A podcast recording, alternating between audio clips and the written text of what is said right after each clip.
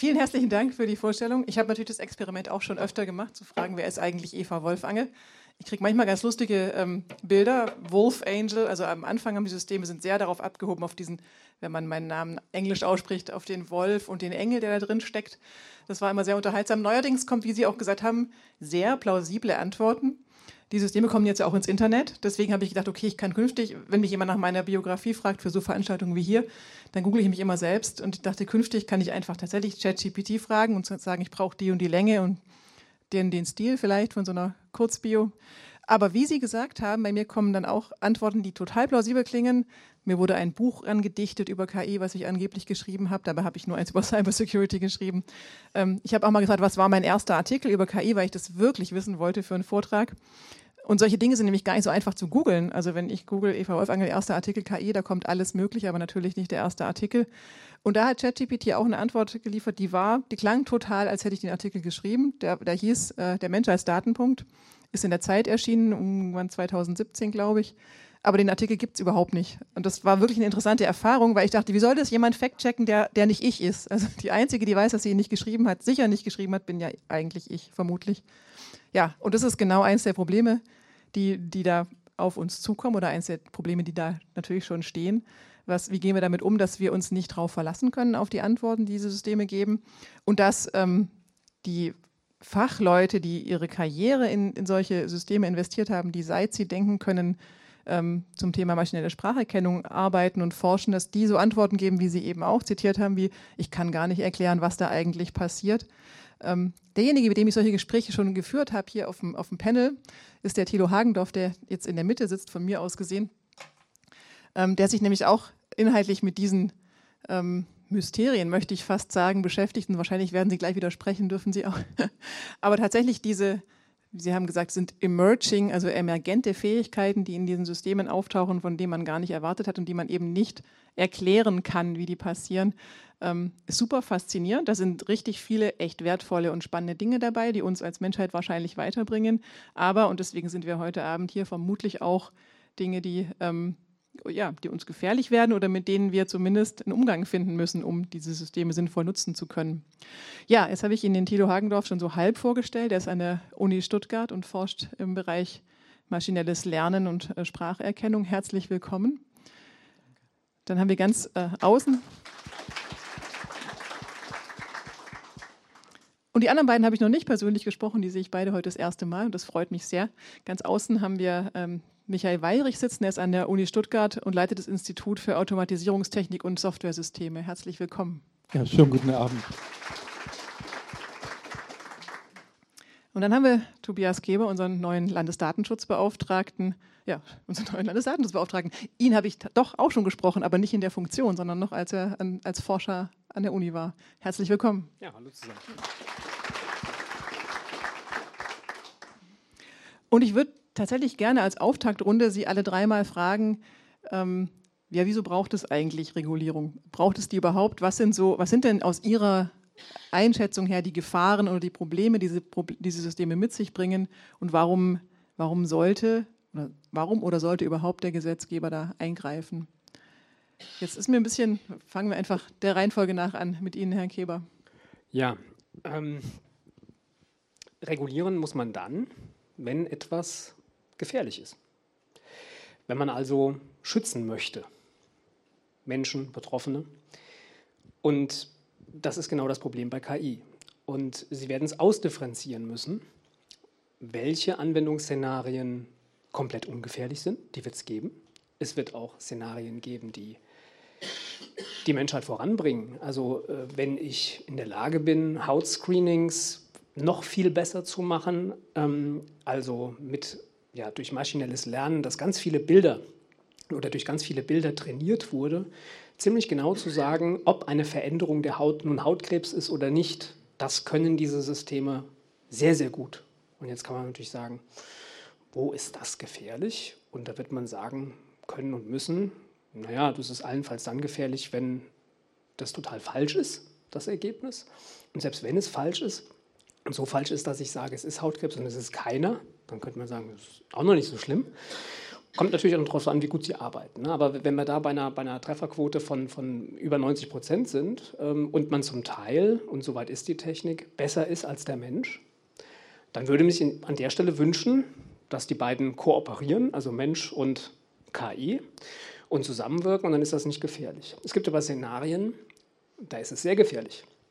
Wenn Sie ähm, mit einer KI zum Beispiel, also eine eine Kameraüberwachung auf einem öffentlichen Platz mit KI aufschlauen, eine Datenbank hinten dran schieben und in der Lage sind, biometrische Fernidentifikation zu machen. Also Menschen, wenn sie irgendwo auf, einer, auf einem öffentlichen Platz sind, aus der Entfernung heraus zu identifizieren, mit Daten abzugleichen, zu welchem Zweck sie das auch immer tun dann sind wir schon in einem Bereich, wo auch die KI-Verordnung sagen würde, das ist Hochrisiko oder beziehungsweise noch mehr sogar verboten. Also da gibt es rote Linien. Und ich meine schon, dass man je nach Szenario ähm, bestimmte Anwendungsfälle ausmachen kann, wo man sagt, da möchte ich KI gar nicht haben.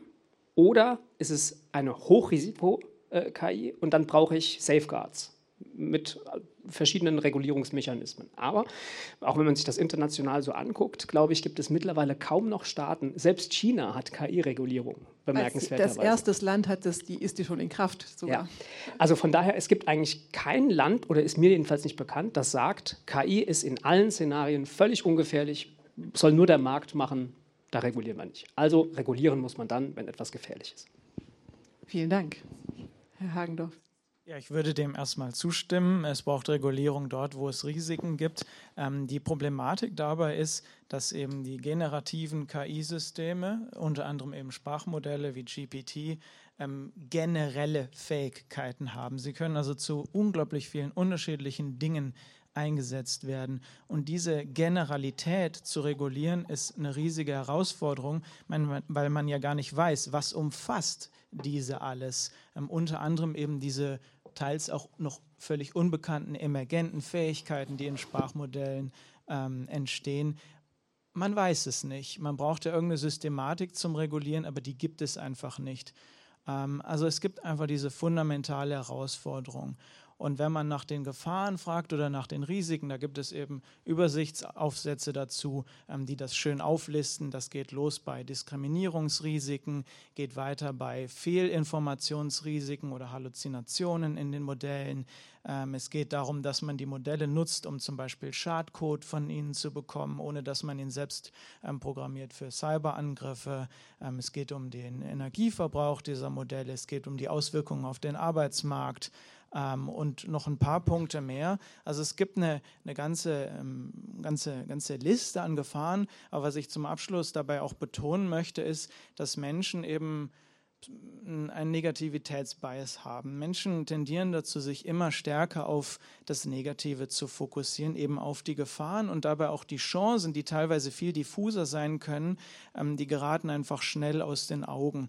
Und wenn man aber mal ähm, an den Punkt kommt, dass man äh, die Nutzung von generativer KI wie so eine Gewohnheit in seinem Alltag hat, dann merkt man, was wir hier für einen unglaublichen Dammbruch an Produktivitätssteigerung haben. Wir haben ein, eine unglaubliche Kreativitätssteigerung bei der, bei der Kopfarbeit. Wir haben quasi einen maschinellen Experten oder Expertin, wie auch immer man diese Maschine gendern will, ähm, ständig an unserer Seite. Und da reden wir vielleicht noch mehr drüber. Das sind Dinge, die man, finde ich, auch immer ähm, mitbetonen muss, was hier eigentlich Tolles geschaffen worden ist. Vielen Dank. Da bin ich aber froh, dass Sie mir das jetzt als Steilvorlage gegeben haben. Ich habe nämlich gerade schon überlegt, wie ich jetzt mit dieser Frage umgehen soll. Sehen Sie, wir stehen wirklich, seit es ChatGDP gibt, in einem neuen Zeitalter. Da hat sich was verändert und dieser Zeitpunkt war letztes Jahr. Und das wird noch sehr, sehr viel andere Dinge verändern. Dieses, äh, diese KI hat sicher noch viele Kinderkrankheiten. Sie sprachen von dem Halluzinieren und ähnlichen Problemen, dass es oft die Daten nicht so genau weiß. Meine Prognose wäre, das wird sich auswachsen. Es werden jetzt Milliarden von Dollars hauptsächlich dort investiert und diese KI wird immer besser werden. Und sie wird irgendwann wahrscheinlich auch klüger sein als wir. Und dann ist natürlich schon die große Frage, wie gehen wir damit um?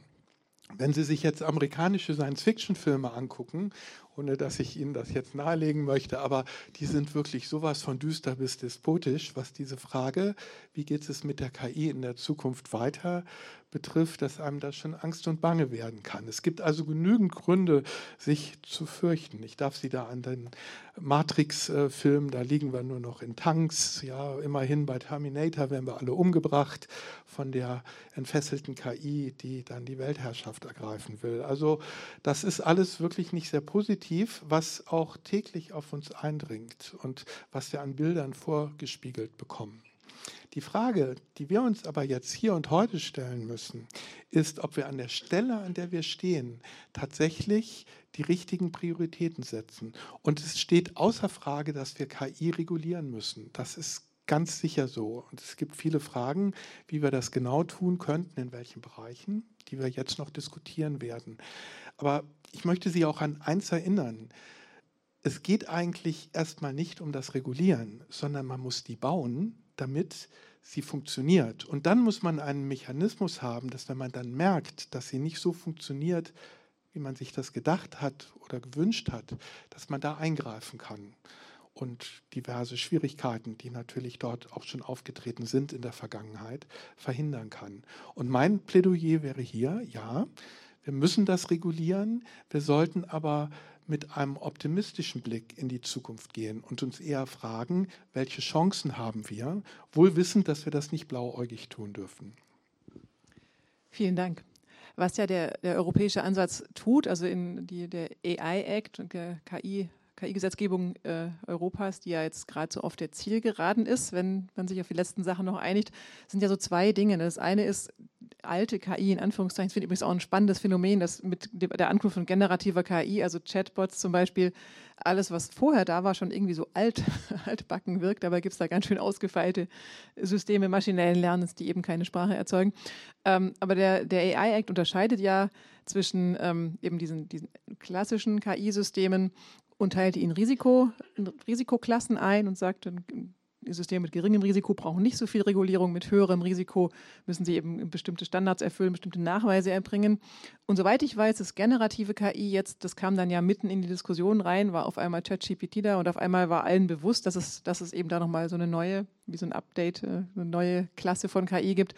Ähm, da ist die, ähm, soweit ich weiß, der Ansatz zu sagen, generative KI muss bestimmte Kriterien erfüllen, zum Beispiel Transparenz, also erklären können. Entscheidungen müssen erklärbar sein von KI. Dann würde es vielleicht helfen, wenn ich dann ChatGPT frage, so warum äh, hat Eva Wolfangel oder hat Eva Wolfangel wirklich ein Buch geschrieben, wo, wie ist denn die Quelle oder wie kommst du zu der Entscheidung? Vielleicht kann man dann solche Sachen fact-checken. Äh, mir haben aber ForscherInnen gesagt, dass das technisch gar nicht möglich ist. Also Erklärbarkeit, wie wir uns das vorstellen, also wie wir Menschen vielleicht eine, unsere Entscheidung äh, begründen würden, das geht technisch überhaupt nicht, weil die Systeme zu komplex sind. Man kann lediglich mit Algorithmen, also mit Erklärbarkeitsalgorithmen, wiederum von der anderen Seite auf die losgehen und denen ganz, ganz viele Antworten auf eine Frage entlocken und dann quasi statistisch sehen, was ist vermutlich ein wichtiger Faktor oder was sind die zentralen Faktor, Faktoren für so eine Entscheidung. Von daher wäre meine Frage ähm, an wen immer, wer immer antworten möchte, geht denn diese EU-Regulierung in die richtige Richtung oder brauchen wir echt ganz andere Instrumente? Also ich, ich glaube, grundsätzlich geht die in die richtige Richtung. Es gibt ja auch noch zwei weitere Klassen. Ne? Also es gibt die nicht regulierte KI, die gibt es auch. Also, genau, es gibt geringe, ähm, genau, die, riskante die, die lässt man im Prinzip komplett riskant. laufen. Die muss natürlich anderen gesetzlichen Vorschriften schon auch genügen, zum Beispiel der Datenschutzgrundverordnung. ähm, aber die, die, die, reguliert man nicht nochmal speziell, also die, die ungefährliche. Und dann gibt es die, die man gar nicht haben will, die rote Linien. Ja. Und richtig. Ähm, dieses Instrument wird schon lange verhandelt und diese, diese, dieses grundsätzliche abgestufte Modell, das ist, glaube ich, eine gute Idee. Grundsatz. Dann hat aber ChatGPT auch diese, diese Regulierungsmechanismen im Grunde rechts überholt ähm, weil äh, man dann schauen musste, oh, jetzt, jetzt gibt es auch die Foundation Models, was machen wir denn jetzt damit? Ist, ist das, Foundation Models sind die ChatGPT ja, und General Purpose AI, die genau. Begrifflichkeiten könnte man jetzt genau auseinanderziselieren, nur, können nur, die Juristen zum Teil auch nicht, genau. Und äh, ähm, das kam also erst in den Verhandlungsprozess rein und dann hat man überlegt, ja, wo, in welche Schublade? Wir haben ja diese Schubladen, ist ja erstmal gut. Ähm, wo stecken wir die denn rein? Ja, und dann haben manche gesagt, ja, die, die sind immer sehr riskant. Ähm, also Hochrisiko-KI mit diesem ganzen Pflichtenkatalog. Ja, jetzt kann man aber sagen, ja, bei ChatGPT gibt es ja auch in Anwendungsszenarien, ist total harmlos. Ja, ich kann ChatGPT bitten, ähm, mir eine Geburtstagskarte zu formulieren. Wo ist das Risiko? Ja, gut, wenn ich personenbezogene Daten eingebe. Äh, aber äh, also jedenfalls, ähm, also nicht, nicht, ganz so gefährlich. Der ja. Datenschutz ist immer das Problem. Ja. Naja, nein, ja, es kommt ähm, natürlich drauf. Ne? Also der Datenschutz verhindert nicht immer. Ne? Um, ähm, und ähm, also das, das kann man an, an der Stelle, ne? das heißt, da gibt es also ungefährliche Szenarien. Also kann man es auch nicht so richtig in diese Schublade Hochrisiko. Und dann kann man höchstens sagen, manchmal, es kommt darauf an, was mit dieser, und das ist jetzt die Idee, ähm, diesem Foundation Model, was man im Anschluss damit macht. Also wenn ich dieses äh, General Purpose ähm, Modell einsetze im medizinischen Bereich zum Beispiel, dann bin ich im medizinischen Bereich, in einem Hochrisikobereich, sodass wir dann für denjenigen, der das implementiert hat, also ne, da gibt es eine ganze Verarbeitungskette von, von Akteuren, die beteiligt sind, dann muss derjenige bestimmte Pflichten äh, adressieren. Das passt in dieses Regulierungskonzept nicht so durchgängig super, eben weil es erst so spät reinkam.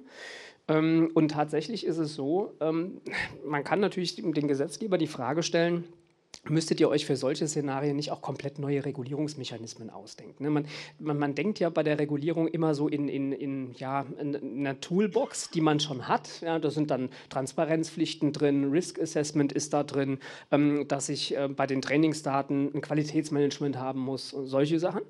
Ähm, und das passt aber nicht überall bei, bei General Purpose. Also gerade diese Grundrechtsfolgenabschätzung. Wie soll ich das machen, wenn ich sage, kann, kann alles bei rauskommen? Ne? So. Ähm, dann haben natürlich auch Anbieter wie, wie Aleph Alpha, die, die fragen dann zurecht, wie soll ich das machen? Ja. Also Aleph Alpha ist ein Startup aus Heidelberg, unser deutscher KI-Leuchtturm, möchte ich fast schon sagen. Also ein, ein Startup, was ein eigenes ähm, Sprachmodell entwickelt hat und ziemlich ähm, fortgeschritten darin ist. Gleichzeitig äh, habe ich immer wieder auch über Probleme gelesen, die vielleicht daran liegen, dass sie einfach doch weniger Mittel zur Verfügung haben als, als OpenAI, die ChatGPT machen. Äh, Entschuldigung, ich wollte Sie nicht unterbrechen, aber ich wollte kurz sagen, wer Aleph Alpha ist. Ja, also das heißt, man wünscht sich manchmal schon ein bisschen mehr ja, Fantasie auch beim, beim Regulierer. Aber man hat auch, das muss man sehen, wir werden von den Techniken, Sie haben es ja gesagt, wie, wie schnell die Entwicklung ist. Und ähm, politische Prozesse und, und so, so eine, eine Verordnung, an der das Parlament beteiligt ist, die Mitgliedstaaten beteiligt sind, die Europäische Kommission, das sind Tanker, das sind ganz schwere Prozesse. Und die Technik ist so schnell, ähm, das heißt, ähm, die hat dann natürlich Probleme an der Stelle, äh, die, diese neuen Mechanismen wirklich gut abzubilden. Man bräuchte eigentlich mehr Zeit zum Nachdenken. Und was fehlt? Also wenn Sie sagen, es braucht mehr Kreativität, was, was fehlt? Oder auch die anderen, was, Sie schütteln den Kopf, was läuft, was läuft falsch? Also ich halte diese Diskussion zwar grundsätzlich für richtig und natürlich müssen wir regulieren und selbstverständlich müssen wir uns überlegen, welche Form von AI wir wollen. Und wir wollen eben kein Social Scoring haben, wo ich hier mit meiner virtuellen Brille von jedem von Ihnen dann Ihre Score ablesen kann und wissen, was Sie für Leute sind. Das wollen wir ja alles nicht. Das ist ja auch völlig in Ordnung. Aber jetzt sich hinzusetzen, wie das große Kreise leider auch in der EU tun und zu versuchen, diese Zukunft, die da auf uns wartet, zu antizipieren und dann möglichst frühzeitig zu verbieten, das ist, glaube ich, ein nicht sehr erfolgversprechender Ansatz. Ähm, Sie erwähnten gerade unseren Premium äh, Startup äh, aus Heidelberg. 500 Millionen hat er gestern gekriegt. Sie werden es ja auch, wie ich in, in der Tagesschau und anderen Medien gesehen haben. OpenAI hat, soweit ich weiß, 10 Milliarden allein von Microsoft bekommen, also Faktor 20 und wie viel mehr von anderen äh, weiß der Himmel alleine. Aber das zeigt uns so ein bisschen, wo wir da sind. Und wenn wir jetzt unseren tollen Startup auch noch damit belasten, dass wir eine ziemlich ausführliche Diskussion mit ihm führen, was er alles tun und lassen sollte, beziehungsweise besser erstmal, was er lassen sollte, dann ist das nicht hilfreich. Und die Gefahr besteht, dass wir das dann komplett verlieren und uns irgendwann nur noch darüber unterhalten, was die amerikanischen und bald auch technischen äh, großen Konzerne alles lassen sollten. Und dann könnte es uns. Soll, also was steht denn in der Regulierung, was er lassen soll? Also was konkret sollte Aleph Alpha oder muss Aleph Alpha denn lassen, wenn der AI Act, so wie er jetzt, jetzt gerade in der Debatte ist, ähm, in Kraft tritt? Das ist eine sehr, sehr konkrete Frage, die ich Ihnen so nicht beantworten kann. Dazu müssten wir jetzt natürlich in den AI Act gucken. Aber es Man gibt. Kann eine, Sie schon beantworten. Sie können es beantworten. Dann, dann, dann bitte darf ich Ihnen das Wort übergeben, wenn Sie es wissen. Ich, ich weiß es nicht. Ich auch nicht unterbrechen. Nein, bitte, bitte. Ja. Also ich meine, Sie hatten es ja auch schon angesprochen, dass Sprachmodelle werden zum Beispiel als Hochrisikosysteme ähm, klassifiziert und ähm, das, das impliziert, ähm, dass etwa eine Evaluation stattfinden muss über alle potenziellen Risiken dieser Modelle. Diese müssen ähm, eben erhoben und, und, und berichtet werden. Ähm, aber das sagte ich ja zu Beginn, aufgrund der Generalität dieser Systeme kann man nicht alle Risiken kennen, weil da gibt es keinen Benchmark dafür. Wie soll man das feststellen? Das heißt, wenn überhaupt jemand diese Anforderungen erfüllen kann, dann sind das eben die sehr, sehr großen KI-Organisationen, die unglaublich viel Geld zur Hand haben ähm, die dann auch diese wahnsinnig komplexen und umfangreichen Benchmarks machen können. Ähm, und kleinere Firmen, Open Source, Startups, Startups und ähnliches ähm, bleiben in diesem Prozess auf der Strecke. Wenn ich da vielleicht gleich nochmal einhaken dürfte. Ähm, Sie fragten oder Sie sprachen am Anfang von dieser Erklärbarkeit und haben die eingefordert dass das so sein müsste. Mich hat das überrascht, warum Sie das fordern. Sie nehmen ja auch hin, dass ganz viele von uns Ihnen einfach Dinge erzählen. Ich Ihnen, er Ihnen gerade Fakten geliefert. Das haben Sie nicht geprüft und Sie wissen auch nicht, ob das stimmt. Und Aber Sie würden vielleicht die Erklärung sich auch noch im Nachhinein zurechtlegen. Das, das sind übrigens Dinge, ich glaube, Herr Hagendorf, darüber haben wir auch schon mal gesprochen. ja, tatsächlich zeigt die Forschung, dass Menschen sich Erklärungen manchmal auch im Nachhinein zurechtlegen. Ich habe die auch nicht eingefordert, sondern ich habe ähm, hab gesagt, die steht in der KI-Verordnung der EU und mir haben Forscherinnen gesagt, die ist überhaupt nicht so umsetzbar, wie wir vielleicht uns als Laien und vielleicht auch die Politik Erklärbarkeit vorstellen. Und tatsächlich finde ich, ist das eine spannende Frage und das können wir mal diskutieren, ob wir uns davon auch verabschieden können, also ob wir mit diesen Systemen leben können und denen ernsthafte, äh, die ernsthafte Entscheidungen überlassen können, wenn wenn es undurchsichtig bleibt, ne, wie sie zu ihren Schlüssen kommen. Vielleicht ist es dann eine Lösung zu sagen, dann eben für bestimmte Anwendungen, wo es sehr riskant wäre, nicht. Also ich, ich glaube, die, diese Frage stellt sich uns so gar nicht. Wenn Sie sich jetzt mal nur mit dem autonomen Fahren, was ja auch eine der großen AI-Applikationen ist. In San Francisco fahren die Taxis mittlerweile ohne Begleitfahrer.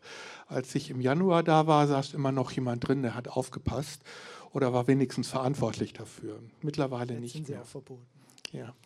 Und sehen Sie, die Frage ist, wenn Sie solche automatischen, autonomen Fahrzeuge zulassen in unserer Gesellschaft, dann können Sie nur noch auf einem System, auf einer Systemebene abfragen, wie gut die sind. Sie können Statistiken führen und Sie werden dann auch Unfälle erleben, die gibt es ja jetzt auch schon mit äh, solchen Fahrzeugen, die sie akzeptieren, solange die Unfallraten hoffentlich dann weniger hoch sind als die, die durch uns Menschen verursacht werden. Aber auch wenn Sie sich ins Auto setzen, die Statistik fährt mit, Sie können einen Autounfall produzieren. Das werden wir Maschinen auch erlauben und das ohne, dass wir genau wissen, wann, wo und wie dieser Unfall passieren wird. Das sind Fragen der Produkthaftung übrigens, die sehr, sehr kompliziert dann auch werden. Aber dafür müssen sich und der Versicherungswirtschaft müssen sich dann auch Lösungen finden. Und ich bin überzeugt, dass wir die dann finden, wenn wir das machen. Wenn wir das erst gar nicht tun, äh, werden wir die Lösung auch nicht finden. Es wird keine Versicherungs-, keine Unfallstatistik geben, auf die eine Versicherung überhaupt nur operieren könnte, um da irgendwas abzusichern. Und so wird es in vielen Bereichen sein. Aber Sie sehen, und das ist eigentlich mein Credo, was wir zuerst brauchen, ist die Technologie. Und der müssen wir relativ offen gegenüberstehen, nicht blauäugig und auch nicht technologiegläubig. Aber das müssen wir schon zulassen. Und dann können wir uns möglichst rasch überlegen, wie wir das regulieren wollen. Herr Keber, Sie zucken schon. Äh, ja, also ich mache gleich einen Use Case und vorher bitte ich zwei Sachen zu unterscheiden. Einmal die Erklärbarkeit, Transparenz, das ist die, die eine Baustelle. Und das andere sind automatisierte Einzelentscheidungen. Ja, und äh, da brauchen wir gar nicht über die KI-Verordnung äh, reden. Das haben wir jetzt schon in der Datenschutzgrundverordnung, die sagt, naja, automatisierte Einzelentscheidungen, so ein bisschen Mensch äh, soll bitte im Loop sein. Ja? Sie sagen ja im Grunde genommen, ja, muss man hinnehmen. Ja, wenn man Autonomie will, ähm, muss man vielleicht auch eine bestimmte Fehlerquote äh, hinnehmen. Aber ja, ich mache mal, mach mal einen Fall. Wenn, wenn äh, Sie einen Kredit haben möchten, weil Sie, Sie möchten sich ein Haus kaufen. Das Haus kostet 500.000 Euro. Und ähm, ja, jetzt gehen Sie zu Ihrer Bank äh, und ähm, Sie sagen der Bank, ich zahle das zurück. Dann sagt die Bank, gut, ich glaube Ihnen, ähm, aber ich frage auch mal die Schufa. Ähm, und die Schufa wirft Ihnen einen Score raus und der Score ist nicht besonders gut. Ja? Und wir nehmen mal an, das wäre automatisiert. Das heißt, Ihr Kredit ist weg. Ja? Und ähm, dann würden Sie sagen, das ist meine Frage, ja, wenn ich Autonomie will, wenn ich Effizienz möchte, dann ähm, muss ich das wohl so hinnehmen. Ja, äh, ich, ich, glaube schon, dass ich in dem Moment Fragen stellen würde und würde zumindest gerne wissen, grob. Die Schufa wird vielleicht sagen, das ist mein Geschäftsgeheimnis, dieser Algorithmus. Ja? Ähm, aber äh, so, so, grob, wie der zustande kommt, ob eine Wohnadresse da reinspielt, ob ähm, ein Migrationshintergrund da reinspielt oder nicht, das würde ich schon wissen wollen und ich glaube auch, dass ich darauf einen Anspruch habe. Zumal ja immer wieder gezeigt worden ist, dass KI und solche Systeme diesen, diesen Bias, sogenannten Bias, also diese Verzerrung in den Daten hat. Ne, also es gab immer wieder Beispiele, wo gezeigt wurde, Hautfarbe, ethnischer Hintergrund, Geschlecht haben Entscheidungen beeinflusst, also Entscheidungen wie diese, wo, für die, also die eigentlich keinen Einfluss haben sollten auf die Entscheidung. Und das ist natürlich was, was mit Erklärbarkeit eventuell lösbar wäre, dass man quasi tatsächlich rausbekommen kann, was sind die Grundlagen, warum hat das System beschlossen, dass sie nicht kreditwürdig sind. Äh, ist es tatsächlich ist Geld oder ein anderer Faktor, aber die Frage ist, wenn das nicht lösbar ist, was dann? Sollten wir dann keine Kreditentscheidungen fällen mit KI? Oder ich sage, das müssen Menschen tun. Das muss die Gesellschaft tatsächlich an dem Punkt entscheiden. Ich glaube, was hier perfekt ähm, auf dem Podium repräsentiert ähm, wird, sind zwei ethische Perspektiven. Ähm, Sie vertreten den, eine deontologische Perspektive, da, so funktioniert unser Rechtssystem, es gibt Regeln und die dürfen ähm, auch für keinen Einzelfall verletzt werden. Und Sie haben mehr eine utilitaristische Perspektive repräsentiert, also es gibt zwar Schäden, aber die muss man gegenüberstellen einen Nutzen, den man, beides muss, muss in eine Waagschale geworfen werden. Und so kommt man eben zu diesen unterschiedlichen Bewertungen von KI-Systemen. Und ähm, egal über welches System wir sprechen, es geht um Wahrscheinlichkeiten. Das heißt, perfekt regelfolgende Systeme werden wir nicht bekommen. Es wird immer Unfälle mit autonomen Autos geben. Es wird immer Halluzinationen geben ähm, in Sprachmodellen. Wir können das zwar reduzieren, aber nie hundertprozentig verhindern. Das heißt, was ich jetzt aus so einer Metaperspektive beobachte, ist tatsächlich, dass sich im Diskurs etwas stärker eine utilitaristische ähm, Haltung ähm, durchsetzt. Ja, nur an der Stelle müssen Sie natürlich sagen, ähm, aus der philosophischen Perspektive kann ich das nachvollziehen, aus der ethischen auch. Ähm, unsere Verfassung ist eindeutig. Unsere Verfassung Absolut, ist nicht ja. utilitaristisch. Mhm. Die Menschenwürde ist nicht utilitaristisch. Äh, und, und vor dem Hintergrund, äh, dann müssen wir unsere Verfassung austauschen. So. Für sowas ähm, möchte ich in keinster Weise sprechen. Ähm, dennoch, äh, abgesehen von solchen absolut wichtigen Grundrechten, ähm, gibt es ja eine extrem hohe Regulierungsdichte, wo wir dann über Feinheiten im Urheberrecht und Ähnliches sprechen. Und hier kommen wir dann irgendwann an einen Punkt, wo man tatsächlich meiner Meinung nach sinnvollerweise die Frage stellen kann, macht es Sinn, jetzt diese Feinheit des Urheberrechts ähm, zu befolgen und auf Basis dessen Sprachmodelle möglicherweise zu verbieten? Oder ist es nicht sinnvoller, diesen unfassbaren Nutzen, den diese Techniken uns bieten, ähm, auch ein Stück weit anzuzapfen. Aber gibt also es nicht einen Zwischenweg? Hab, also ich kann persönlich man nicht habe auch diese leichte Neigung äh, nach rechts. also nicht, nicht politisch rechts. Aber gibt es nicht einen Zwischenweg? Also muss man nicht, äh, kann man nicht entweder sagen, Urheberrecht Pech gehabt, dann haben Leute wie ich, die äh, davon leben, dass sie äh, Texte veröffentlichen, einfach Pech gehabt. Oder äh, wir, verbieten, wir verbieten KI. Gibt es nicht was dazwischen? Kann man solche Sachen, also mir liegt immer dieser Begriff Fairness gerade auf den Lippen, auch, auch wegen dem, was Herr Keber gesagt hat. Ähm, weil das Problem in dem Fall ja auch nicht unbedingt nur ist, okay, wir reduzieren vielleicht, ähm, vielleicht reduzieren wir die Zahlen nicht zurückgezahlter Kredite mit so einem System, aber wir verstehen nicht, warum es wie entscheidet. Vielleicht reduzieren wir auch Hautkrebs mit Systemen. Aber bei diesen, da gab es schon Studien dazu, die gezeigt haben, die funktionieren bei dunkler Haut schlechter, diese, diese ähm, Hautkrebserkennungssysteme. Äh, das heißt, der, die Kosten wären eigentlich Fairness oder Unfairness, ne? weil die, die dann verstärkt benachteiligt werden, wären vermutlich Minderheiten, wenn man das, also wenn man diesen Bias nicht aus den Systemen bekommt und ihn vielleicht auch nicht erkennt. Viele solche Entscheidungen sind nicht so einfach zu erkennen oder zu, zu verstehen, was, was steckt da vermutlich für ein Bias dahinter. Ich finde, das ist nochmal ein Aspekt, der vielleicht noch mit rein muss in die Diskussion. Abgesehen davon finde ich schon das Argument interessant, die gibt es ja auch beim autonomen Fahren, da gibt es ja auch viele Simulationen, äh, auch wenn wir es noch nicht ausprobiert haben, aber es gibt viele Simulationen, die zeigen, natürlich, fahren wird sicherer, wenn, wenn Autos autonom fahren. Aber was ist der Preis, wenn beispielsweise manche Gruppen dann systematisch benachteiligt werden? Kann man das nicht anderweitig ausgleichen? So, weil Sie mich angucken, es ist natürlich ja, weil Sie, so, Sie gucken wenn, mich so an, als wenn Sie was sagen wollen. Wenn Gruppen systematisch benachteiligt werden, das wollen wir natürlich alle nicht. Wir wollen natürlich nicht, dass eine KI dafür sorgt, dass irgendwelche Menschen ähm, automatisch Kredite nicht bekommen. Ich darf Sie daran erinnern, dass die Kreditreform seit vielen Jahren massiv unter Beschuss ist, weil sie auch ihre Algorithmen nicht offenlegt.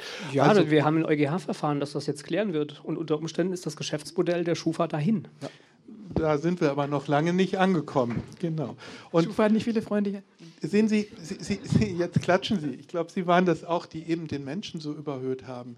Sehen Sie, es gibt auch Menschen, die sind Rassisten und die abqualifizieren sie aufgrund von irgendwas eiskalt, weil das ihre politische Überzeugung ist oder ähnliches. Also das ist nicht unbedingt unser, unser Königsweg, dass jetzt alles nur noch der Mensch machen darf und wir die großen Entscheidungen der KI nicht ähm, nicht erlauben. Und übrigens, dass Technik ähm, dazu führt, dass Leute zu Schaden kommen und wir nur mit Statistiken dagegen ankämpfen und natürlich auch gewisse Schadensquoten haben, meine Damen und Herren, das machen wir seit 40 Jahren so. Im Automobilbau seit 20. Da gibt es diese ASIL-Stufen, die das sehr genau in Kauf nehmen und abschätzen, ab wann etwas sozusagen sicher ist. Ab 99,99 und dann ist die Frage, wie viel Neuen Sie noch brauchen. Da bleibt aber noch immer was übrig. Sagen Sie kurz noch ein paar Worte Gefahr dazu. Was, was, was sind das für Stufen? Ich habe das noch nie gehört, vielleicht andere auch. Wir haben noch nie was von ASIL. Nee. Also sehen Sie, es gibt im Automobilbereich natürlich die Problematik, dass Ihre Bremsanlage und ähnliches ausfallen kann. Da ist Elektronik drin. Und Sie können keine hundertprozentige Sicherheit geben, dass die nicht ausfällt, sondern nur eine statistische. Sie können das vorschreiben mit 99,99 und dann können wir uns jetzt darüber unterhalten, wie viel Neunen hinter dem Komma wir fordern. Es wird dann immer teurer. Aber irgendwann kommen Sie an den Punkt, wo trotzdem ein Unfall passiert, den Sie billigend in Kauf nehmen müssen, weil es gar nicht anders geht. Und so ähnlich ist es nun mal auch auf einer Systemebene und übrigens auch mit den Fahrerassistenzsystemen, die heute auf der Straße fahren, die Versuchsfahrzeuge von Bosch und Mercedes, die Ihnen vielleicht heute entgegengekommen sind, all die sind nicht hundertprozentig sicher.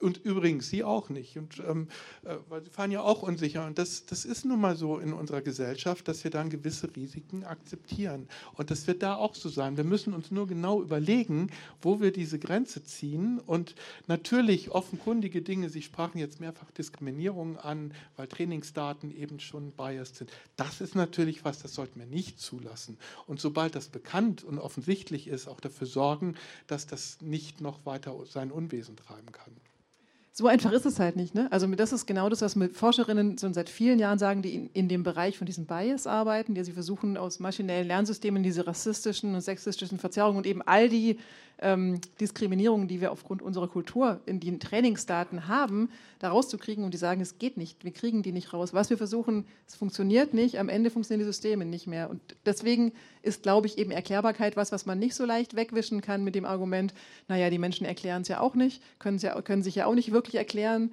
ähm, weil die Erklärbarkeit aus meiner Einschätzung nach das Einzige ist, was uns helfen kann, diese Biases, also diese Verzerrungen in Entscheidungen nachzuvollziehen. Weil es ist nicht immer, es liegt nicht immer so sehr auf der Hand, dass man sagen kann, wir sehen doch hier, das ist ein rassistischer Grund. Also es, es gab schon Beispiele, jetzt wollen Sie auch mitdiskutieren, Herr Stab, er schüttelt mit dem Kopf die ganze Zeit.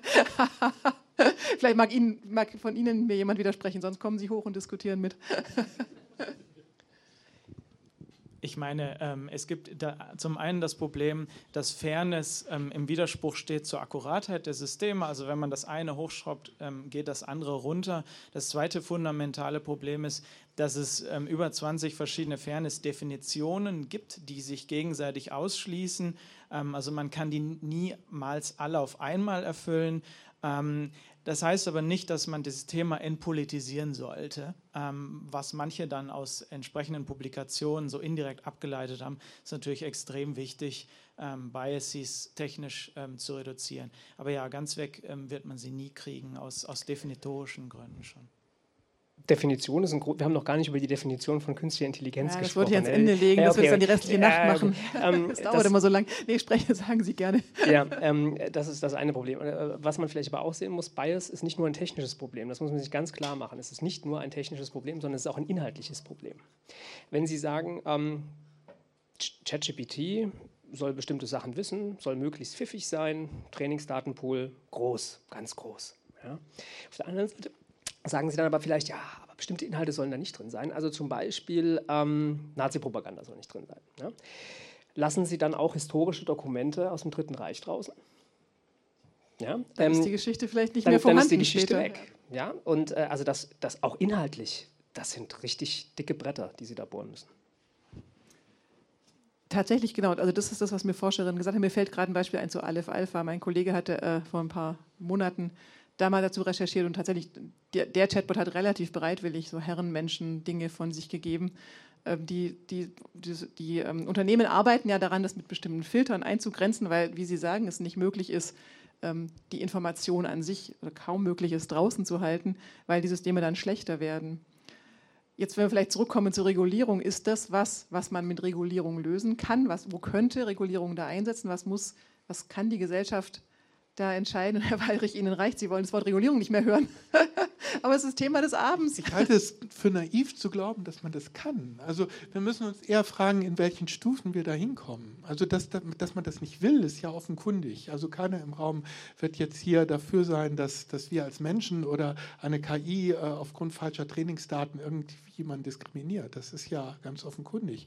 Die Frage ist nur, wie lässt sich das erreichen? Und ich glaube, das ist der Knackpunkt daran. Dass wir uns hier alle wünschen, dass das nicht so sein möge, ist ja eins. Aber wir müssen doch erstmal vorgehen und die einzelnen Anwendungsfälle, und so viele gibt es heute ja nur auch noch gar nicht. Also Sie sprachen über Kreditvergabe, es gibt sicherlich noch im Finanzsektor Aktienbewertung. Die Ethikkommission hat sich, ich bin ja Hochschullehrer, jetzt natürlich auch darüber geäußert, wie wir unsere Studierenden überwachen sollten oder besser auch nicht. Also da gibt es auch ganz interessante Methoden, die man dann aber als eher unethisch eingestuft hat. Das finde ich auch richtig, das so zu tun. Aber man muss sich natürlich diesen Dingen schrittweise nähern und ähm, dann auch immer reagieren. Ich sehe das also eher als einen iterativen Prozess an so etwas zu tun, wo man auch schnell reagieren muss. Und das ist eigentlich das, worauf es ankommt. Wenn so eine Diskriminierung auffällt, dann muss es einen Mechanismus geben, sie abzustellen. Und die darf dann nicht noch jahrelang irgendwie trotzdem da sein, weil das passende Gesetz gerade nicht fehlt.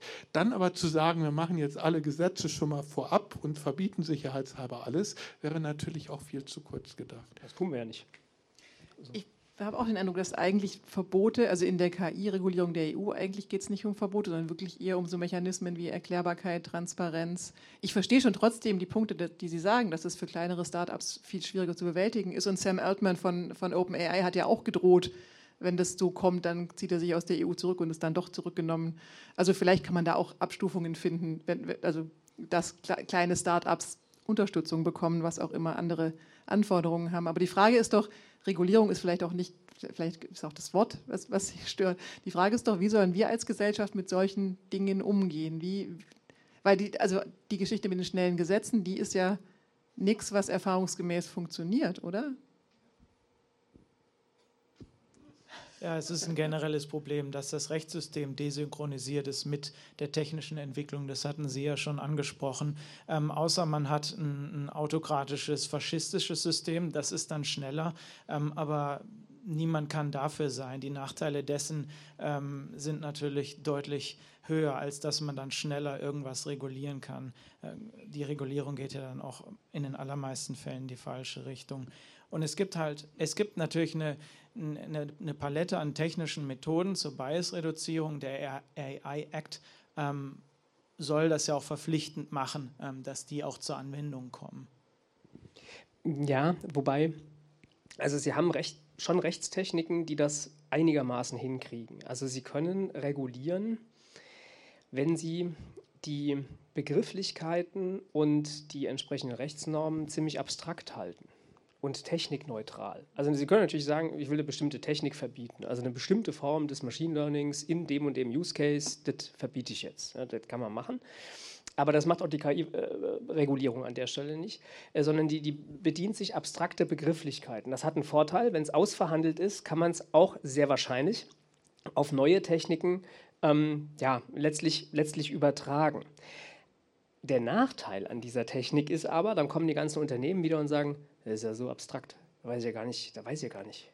Ja, ist ja der Datenschutzgrundverordnung auch immer vorgeworfen worden. Ja. Ähm, Privacy by Design, äh, äh super als Idee. Artikel 25 DSGVO, weiß ich aber nicht, wie ich das machen soll bei Bosch.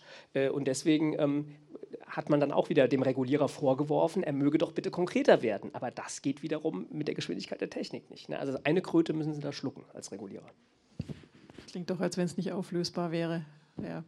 Ich meine, China war ja super schnell mit seiner Regulierung. Ich hab, da habe ich jetzt geradezu recherchiert, deswegen weiß ich da ein bisschen was dazu. Äh, da habe ich gehört, dass genau, die waren sehr schnell, haben übrigens teilweise ganz ähnliche Ansätze wie wir hier, also die, der EU AI Act. Also eventuell haben sie sich davon inspirieren lassen, ähm, nur dass sie eben andere Werte im Hintergrund haben.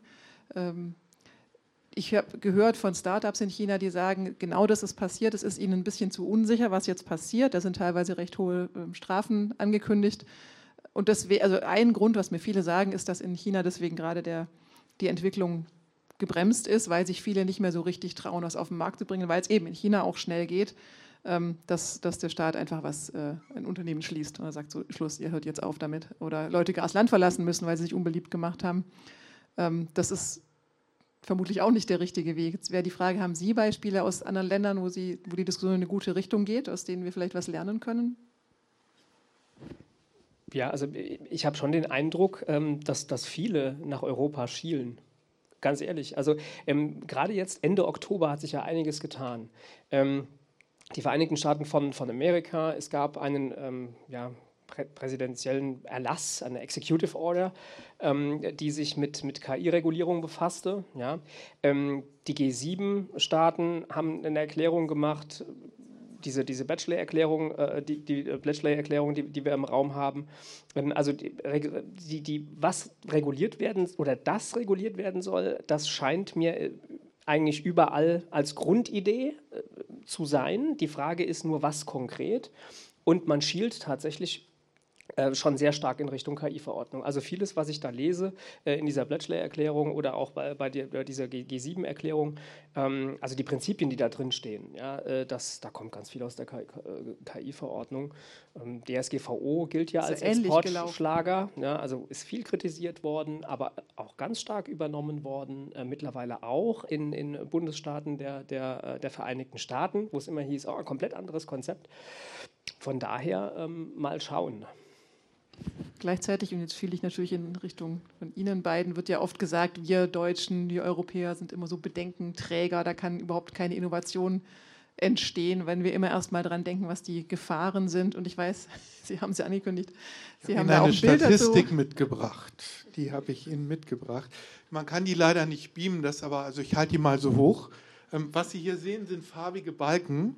Und ähm, es sind hier verschiedene Bereiche aufgetragen. Also man kann es auch nachlesen, dass das EFI, Expertenkommission Forschung und Innovation 2022, die ist von der Bundesregierung in Auftrag gegeben und die untersucht die Patentlage.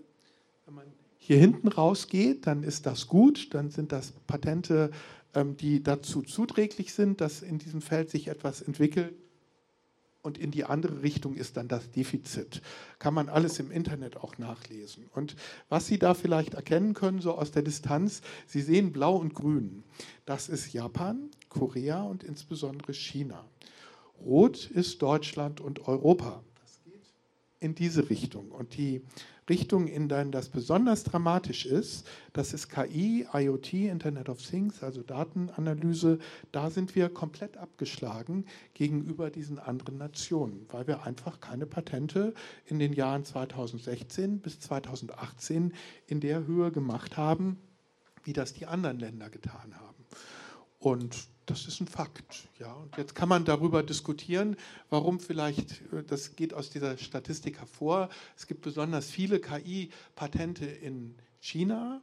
Und tatsächlich kann man sich dann fragen, wieso das so ist und so wenig hier sind. Ja, das ist aber definitiv so, dass wir zukünftig dann Abnehmer dieser Technologien von dort sein werden.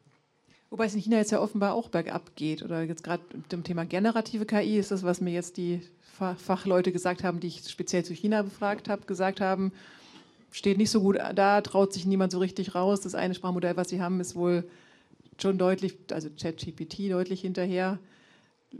Liegt es an der, also die haben jetzt ja, wie gesagt, das erste Land, was eine Regulierung in, in Kraft hat. Liegt, liegt es daran oder was, also ist, wo, wo, was beeinflusst denn diese Faktoren noch? Also meine Hypothesen, warum diese Patente jetzt in, in dieser Höhe in China da sind, sind zum Beispiel, dass sie im Bereich der öffentlichen Überwachung natürlich sehr viele Trainingsdaten haben. Ja, das ist, wir, wir Wollen und können wir nicht. ja nicht mal unseren Bahnhof Patente, mit Video, auch ohne dass es aufgezeichnet wird. Die, die überwachen alles und das können sie natürlich nutzen, um dann besser auf Gesichter zu trainieren und sie haben bessere Gesichtserkenner. Das gleiche für Sprache, wenn sie so im Telefonnetz immer dabei sind, dann geht es wahrscheinlich auch besser. Das sind aber natürlich eklatant unethische Anwendungen, wo wir uns ja auch mit guten Gründen dagegen entscheiden. Äh, die Frage ist dann eher, was, was man dann macht, wenn man dann diese Erkenner irgendwann später später hier in Europa zu kaufen kriegt. Das ist die viel schwierigere Frage, die äh, da auch drin steckt. Übrigens, die können Sie dann ja nicht verbieten. Sie wissen ja nicht mal. Natürlich dass, kann ich die verbieten. Ja, Sie wissen ja nicht mal, dass die im Ausland so entstanden sind. Wie wollen Sie die dann verbieten? Das erfahren Sie ja gar nicht. Ich kann die Einfuhr verbieten, ich kann den Besitz verbieten. Selbstverständlich kann ich das verbieten. Von Algorithmen. naja, Nein, diese Systeme, diese, diese Anwendungen, äh, der, der, ja, Nein, nein. Was, was da entsteht, ist ein Erkennungssystem für Gesichter. Und das können Sie dann als Softwarealgorithmus hier irgendwo als Modul kaufen und in Ihre europäischen Produkte einbauen. Das ist aber vermutlich dann auf was ich was für Daten in China trainiert worden. Sie erfahren das nie. Das ist ein großes Problem, das auch nicht so einfach zu lösen ist und schon gar nicht durch ein einfaches Einfuhrverbot. Aber ist das nicht genau der Use Case für Regulierung? Also wo Natürlich. man sagt, wir wollen zum Beispiel biometrische Gesichtserkennung, ist ja jetzt gerade in Diskussion genau. im AI-Act, wollen wir eigentlich sowieso gar nicht nutzen. Also ist das nicht genau der Use Case, warum wir Regulierung brauchen? Das ist genau der Use Case. Darum sage ich den ja auch. Der ist greifbar, weil der schon entstanden ist und wir das wissen und äh, das auch schon nachvollziehen können anhand dieser Patentanalysen und Ähnlichem geht das ja. Aber wenn Sie jetzt sagen, naja, also dann verbieten wir doch mal hier diese Erklärbarkeit, was Sie eben einführten und alles, was nicht erklärbar ist, das ist des Teufels und da gibt es ein Gesetz, das soll das verbieten, dann sind wir noch lange nicht da. Und das ist eigentlich mein Punkt. Wir brauchen eine große Technologieoffenheit und auch ein progressives Denken, um uns dahin zu bewegen. Und natürlich müssen wir uns dann mit der Ethikkommission und anderen Gremien genau verständigen, wie wir das machen wollen. Das ist aber gar nicht einfach. Deswegen wird es ja auch schon so lange diskutiert. Genau. Herr Hagendorf, Sie sehen aus, wenn Sie was sagen wollen würden. Ach so, nee, ich habe nur gedacht, dass Ethikkommissionen wahrscheinlich für vieles einfach nicht ausreichen, weil es eben nur Soft Law ist. Und ja, ich gebe Ihnen auch recht. Ist Ethik. Ja, es ist Ethik und dann gibt es eben die Ergänzung, das Rechtssystem. Ähm, und ich denke auch, dass man Systeme äh, verbieten kann, die Sie jetzt angesprochen haben. Ein Punkt des AI-Actes ist ja, ähm, dass man Trainingsdaten offenlegen muss. Ähm, und wenn das dann entsprechende Quellen wären, könnte man ja, denke ich, sicherlich straightforward sagen, dass man das dann nicht möchte. Ja, ich hatte viele Gedanken, aber ich musste jetzt, kann die auch nicht mehr alle rekapitulieren. Aber Sie hatten im Vorgespräch auch angedeutet, dass Sie eher skeptisch sind oder denken, dass wir ähm, jetzt nicht, ja, mit der Regulierung nicht zu streng sein sollten. Ähm, was, was, sind Ihre Bedenken oder was, in welche Richtung sollte es, wo, wo sind wir falsch abgebogen oder wo, wo, besteht Gefahr, dass wir falsch abbiegen und in welche Richtung sollten wir mehr denken aus Ihrer Sicht?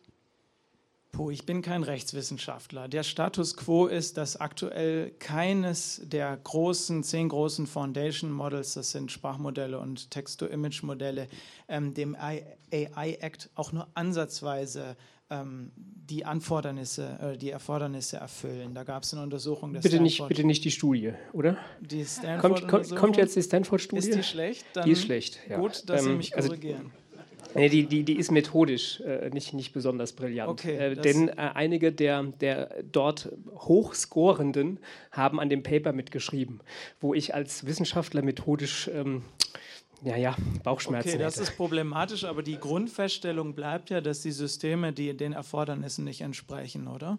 Also ja, das, das, nächste Problem ist aber, was, was die gemacht haben, ähm, ist auch, also die Frage ist ja, welchen Entwurf der KI-Verordnung hat man denn da zugrunde gelegt? Ja? Und äh, da, da, ist man ja. mit dem Parlamentsentwurf ja jetzt auch ein Stück weiter. Also das passt im Grunde, also da wäre ich zurückhaltend mit dieser Studie. Okay, ja, danke, danke für die Ergänzung.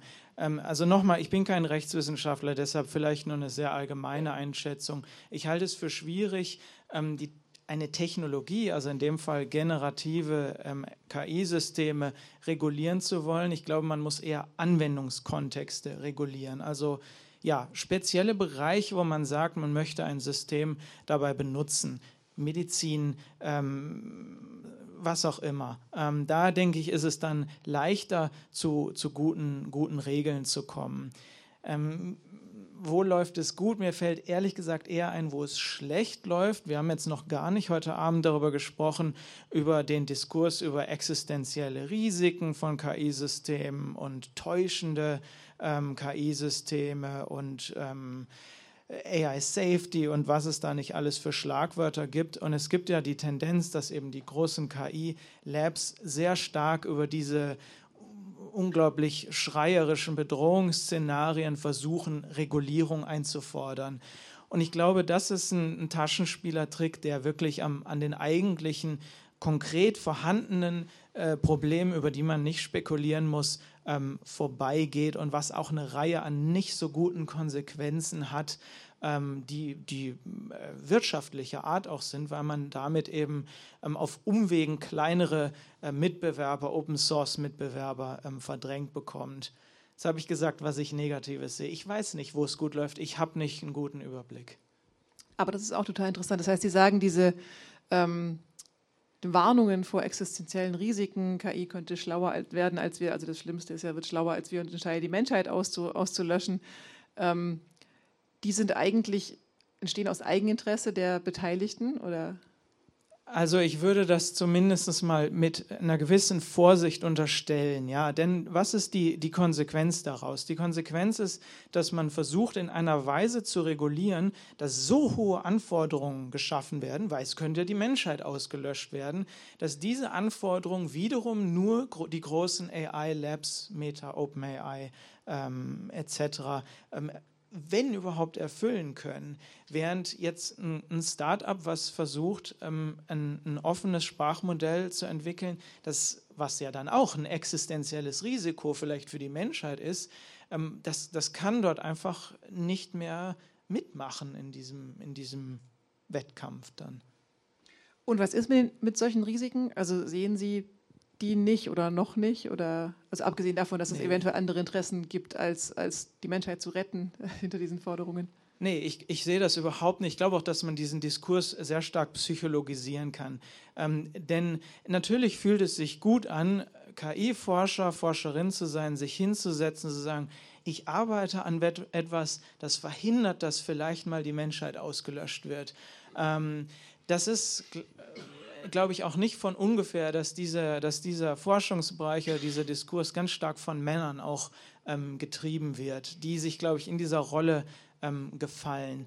Ähm, es ist eine unglaubliche Diskrepanz zwischen ähm, den Spekulationen, die in diesen Aufsätzen angeführt werden und der tatsächlichen empirischen Evidenz, die tendiert nämlich gegen Null, was diese Szenarien angeht. Da gibt es so ein ganz paar tentative Dinge, wie dass man versucht hat, Sprachmodelle zu nutzen, dass Amateure dort gefährliche Biowaffen synthetisieren oder so gibt es eine Untersuchung dazu, die hat aber auch unglaubliche methodische Schwächen.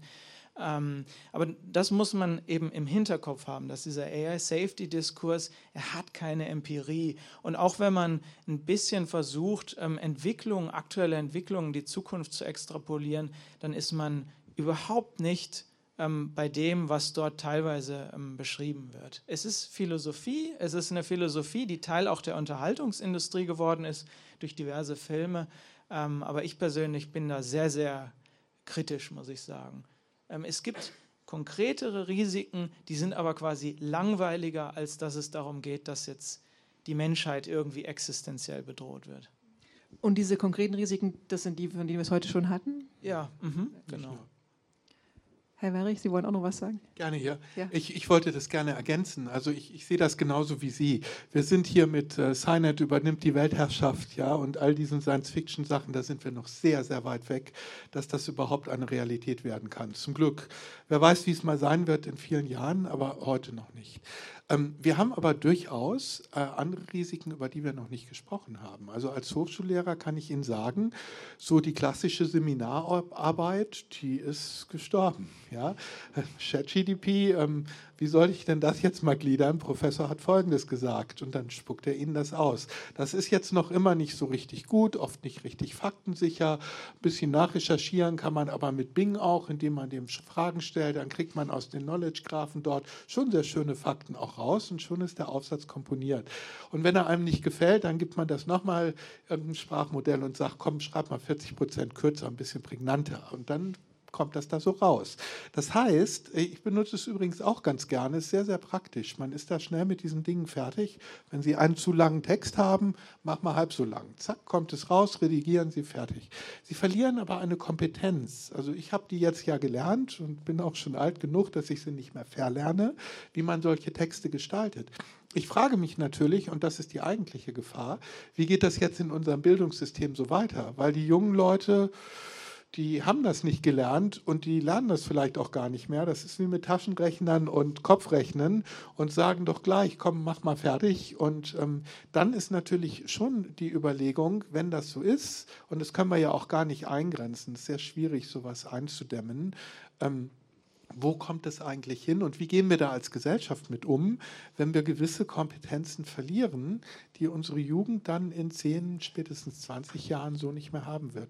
Das halte ich eigentlich für eine sehr konkrete und akute Gefahr, in der wir uns heute auch befinden und über die wir auch was, ähm, gegen die wir auch was machen können. Ganz kurzer Hinweis von mir. Ich würde jetzt dann auch für Fragen aus dem Publikum öffnen. Da hinten steht ein Mikrofon.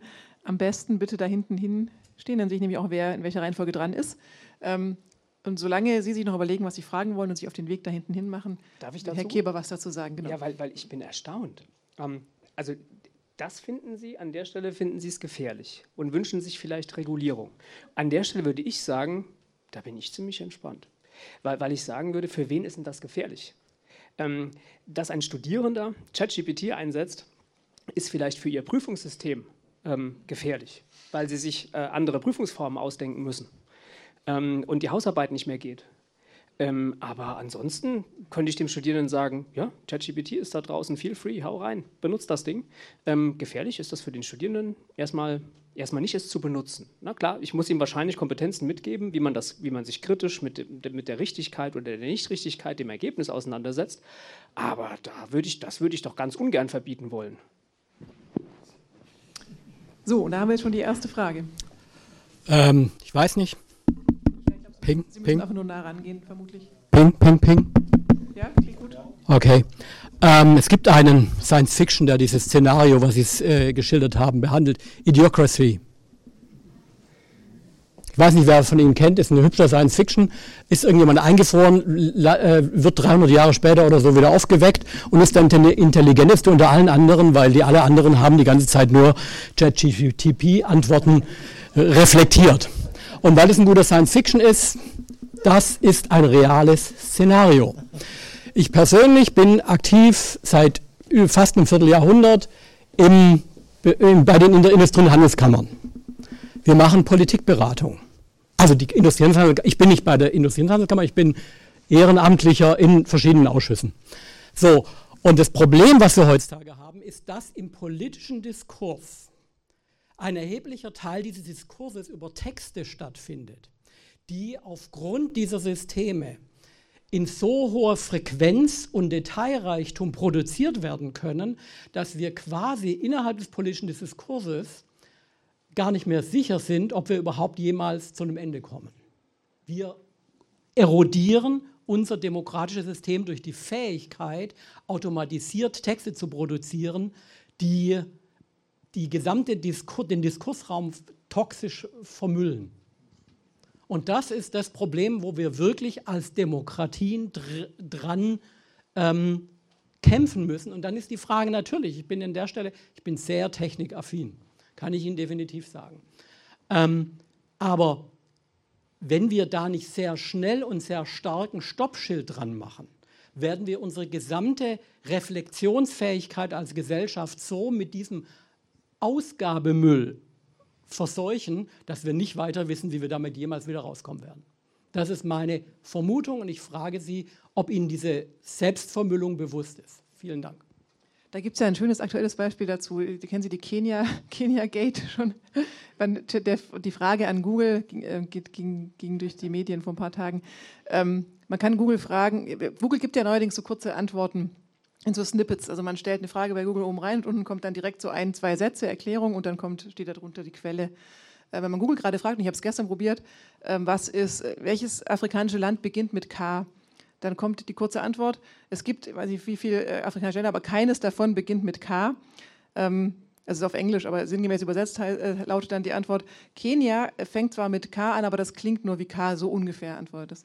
Und wenn man das recherchiert, wo die Antwort herkommt und warum Google glaubt, dass das richtig ist, liegt es daran, dass es eine ähm, Chatbot-generierte Antwort ist, die halt irgendwann mal eine Halluzination war, die in einem Forum diskutiert wird von Menschen, die so, so was Ähnliches sagen, wie Sie gerade gesagt haben, nämlich wir werden alle verblöden, weil wir das Internet zumüllen mit solchen Chatbot-generierten Unsinnsantworten. Und tatsächlich, man sieht, Google ähm, hat die Antworten schon übernommen. Also tatsächlich, wenn man jetzt Google fragt, ähm, ja, kommt die Antwort, es gibt kein Land mit, in Afrika mit K, weil Kenia klingt nur nach K. Ich glaube, Sie sprechen da ein Problem an. Also Sie beide, ich nehme das mal zusammen. Ähm, und das ist, nee, ich nehme noch Sie dazu. Sie haben gesagt, es gibt so bestimmte, äh, bestimmte Bereiche, ähm, da muss man genauer hingucken. Und der Bereich, den Sie jetzt ansprechen, ist äh, im Prinzip Medienregulierung.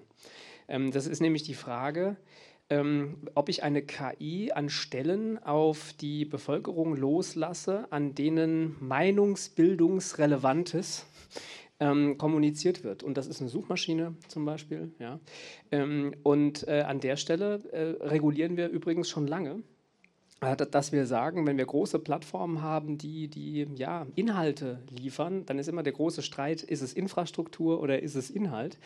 Ähm, aber wenn wir, wenn wir KI ähm, äh, in Stellung bringen auf die Meinungsbildungsrelevanz, äh, an der Stelle müssen wir, glaube ich, definitiv äh, regulieren. Also ich möchte nicht ähm, ChatGPT als Fake News Generator haben, ähm, der äh, ja, äh, bestimmte Ideen äh, auch im politischen Prozess befeuert, die ganz einfach nicht richtig sind. Ähm, also an der Stelle müssen wir gucken.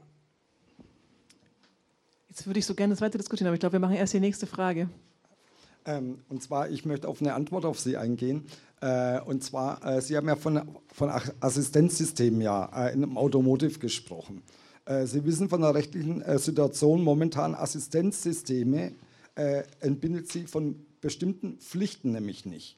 deswegen haben wir auch eine Führerscheinpflicht noch momentan äh, äh, zum Beispiel, ich bringe jetzt ein praktisches Beispiel, äh, Sie haben eine Rückfahrkamera, Sie haben hinten eine Sensorik, das entbindet Sie nicht, dass Sie sich umdrehen, in den Spiegel schauen und so weiter. Und wenn das eines Tages, ja, also in der Technologie weiter ist, und ein Teil von Menschheit überhaupt nicht fähig ist, ein Fahrzeug manuell zu bewegen, und wir uns nur auf Assistenzsysteme mal also es gibt immer das Restrisiko. Ja, ich schließe mal aus, Technologie entwickelt sich weiter und diese Assistenzsysteme machen das sehr, äh, eines Tages sehr gut. Ähm, jetzt wissen Sie, dass wir aktuell manche Länder haben, die technische Systeme komplett boykottieren. Äh, und wenn wir das alles eines Tages automatisieren, äh, wer sagt Ihnen nicht, dass die Gegenseite genau bewusst äh, riesige äh, menschliche oder wirtschaftliche Schäden macht? Weil wir dann in anderen Ländern Nein. nicht mehr Auto fahren können? Nein, ich rede jetzt halt, nimm mal an, es läuft alles wunderbar. Also Cyberattacke mit neuer Technologie, mit AI und so weiter. Äh, wir merken ja, dass es kriminelle Vereinigungen geben, die uns ganze Infrastrukturen äh, momentan äh, äh statt äh, Genau. Und jetzt müssen wir uns mal überlegen, wir haben ein Regime, was uns nicht passt, ja, also was gegen unser Regime ist, unser, gegen unser demokratisches System und die benutzen genau solche Systeme und sind äh, äh technologisch vielleicht weiter als wir. Das geht in die Richtung äh, IT-Sicherheit und Angriffe ja. mit Hilfe von ja. KI. Ja, Cyberkrieg, Cyberwar ja. und so weiter. Meine, das ist natürlich nochmal eine spannende Frage, wenn es um Regulierung geht. Sowas, also ja, äh, Kriminelle kann man nicht regulieren, ne? die genau. machen es halt einfach trotzdem. da ist die Frage, was da die Lösung ist. Jemand von Ihnen eine Antwort? Nee, ich, ich, ich, ich habe keine Antwort. Ähm, was ich so ein bisschen ähm, aus, aus den Anmerkungen heraushöre, ist, ähm, etwas, was man in der Forschung als äh, Media Panics bezeichnet. Ähm, das ist, äh, kann man mit einer historischen Perspektive sehen. Wenn immer es große technologische Umbrüche gab, hat es sehr große Verunsicherung ausgelöst und eben auch zu Narrativen geführt, die ähm, eben große Bedrohungsszenarien beschreiben. Das, das äh, hat beim Buchdruck begonnen, ging dann bei der Fotografie, beim Fernsehen weiter. Ähm, soziale Netzwerke haben diese Media Panics ausgelöst. Das Internet als als Technologie. Ähm, und heute sind es eben die Sprachmodelle, die für große Ängste sorgen. Ja, wie, wie prüfen wir Studierende und ähnliches? Verdummen wir vielleicht? Ähm, erodiert unser demokratisches System durch die Verbreitung von äh, synthetischer Propaganda oder ähnliches. Und ähm, das soll nicht, soll das soll nicht ähm, das jetzt relativieren, dass es eben diese Schwierigkeiten gibt. Aber dennoch, glaube ich, gibt es auch einen Lichtblick, dass Gesellschaften es ja schon, kann man ja in der Retrospektive sehen, ähm, immer wieder schaffen, dieses Chaos einzuholen und sich kulturelle, juristische und andere Mechanismen entwickeln, ähm, wie Technologien gut genutzt werden. Denn Technologien, ich spreche jetzt wirklich sehr allgemein, sind ja nun der Schlüssel dafür, dass wir in der heutigen extrem sicheren, extrem luxuriösen ähm, Gesellschaft leben. Der große Nebeneffekt ist das, was wir mit der Natur machen. Das ist das eigentliche Riesenproblem. Aber so ganz abstrakt gesprochen, eigentlich haben Gesellschaften es schon immer wieder geschafft, Technologien zu ihrem eigenen Vorteil zu nutzen. Ja, und vielleicht ein wichtiger Punkt dazu, ähm, die Regulierung ist ja auch, wenn wir von der Regulierung sprechen, dann heißt es nicht, dass die Regulierung von heute dieselbe ist wie morgen. Sie haben ja äh, den Buchdruck angesprochen, ein wunderschönes Beispiel. 15. Jahrhundert, äh, da kommt jemand auf die Idee, hm, ja, äh, können wir ja mal ein bisschen Buch drucken und so. Ähm, und ähm, dann, war, dann gab es Regulierung im 16. Jahrhundert. Es gab immer Regulierung und das war erstmal die Vorzensur. Das war immer, das war das Regulierungs, Regulierungsmechanismus. Irgendwann 17. bis 18. Jahrhundert, ja, hm, nee, machen wir nicht mit der Zensur, machen wir anders. Auch heute haben wir beim Buchdruck noch Regulierung, einen letzten Rest. Also Sie können Ihr Buch erstmal rausgeben, aber Sie brauchen ein Impressum. Jedenfalls eine ladungsfähige Anschrift, wenn man Unsinn geschrieben hat. Das heißt also, es ist immer reguliert worden, nur ähm, durch verschiedene Techniken. Und das werden wir bei KI genauso machen müssen. Ne? Das passen wir ja auch an. Also wir machen da jetzt ja nicht ein Korsett für die nächsten 100 Jahre. Sie setzen auch an. Ja, vielleicht noch, noch ein Wort zu dem autonomen Fahren und der Anzahl der der Unfälle, die da passieren. Ich finde es eigentlich einen, einen positiven Gedanken, dass wenn es ein autonom fahrendes äh, Fahrzeuge in der Zukunft gibt, die das besser können als wir und damit die Unfälle deutlich niedriger halten, als sie heute vorkommen, es gibt ja nach wie vor viele Verkehrstote, dann ist das für mich eigentlich eine positive Idee und ich würde mich freuen, wenn wir das hätten. Soweit sind wir noch lange nicht, aber ähm, ich könnte mir schon denken, dass in 30 Jahren irgendjemand Angst kriegt, wenn sie dann sagen, jetzt fahre ich mal heute selber und dann sagt er, nimm lieber, nimm lieber das Ding, das kann das besser. Ja, also von daher, da, da kann man auch Positives drin sehen. So, aber hier haben wir noch mindestens zwei Fragen, wenn ich es richtig sehe. Ich bin ein bisschen geblendet, aber zwei Personen stehen da. Haben Sie unmittelbar dazu was? Äh, ja. Also meine Frage schließt an die vorherige Frage gewissermaßen an. KI wird in sensiblen Bereichen eingesetzt, wie in der Medizin und in autonomes Fahren. Meine Frage, gibt es denn spezielle Standards für die KI-Software? Standards in Bezug auf jeweilige, jeweiligen Anwendungsfälle, meinen Sie? Äh, ob in Deutschland spezielle Standards gibt, in der medizinischen Software gibt es Standards, ob für KI speziell solche Standards gibt oder auch weltweit. Ja, es gibt unglaublich umfängliche Normungsbemühungen in diesen einzelnen Bereichen. Ja. Ich wollte auf einen Aspekt eingehen, der ist ansatzweise zur Sprache gekommen, das ein bisschen konkretisieren. Äh, Persönlichkeitsrecht. Ich arbeite im Support von Wikipedia und wir kriegen da alle ein bis zwei Wochen eine Anfrage von einer Anwaltskanzlei. Das sind die Top-Kanzleien von Deutschland dabei. Ähm, da hat irgendjemand ähm, vor 15 Jahren Mist gebaut, ist zu ein paar Tagessätzen verurteilt worden oder auch zu zwei Jahren Knast Und es steht in der Wikipedia drin, ist belegt durch einen Zeitschriftenartikel. Und der Anwalt beschwert sich dann, also es verstößt gegen das Persönlichkeitsrecht des Betroffenen. Resozialisierungsinteresse geht vor dem Interesse der Öffentlichkeit, das noch zu wissen. Und wir müssen es löschen. Und dann fliegt das teilweise gegen den Widerstand einzelner Autoren, aber dann fliegt das in der Regel raus. So. Und wenn ChatGPT, der hat ja auch die Quellen zur Verfügung, äh, unter Umständen noch mehr, ja, ähm, da steht das drin in der Biografie und äh, der Betroffene kann sich nicht wehren.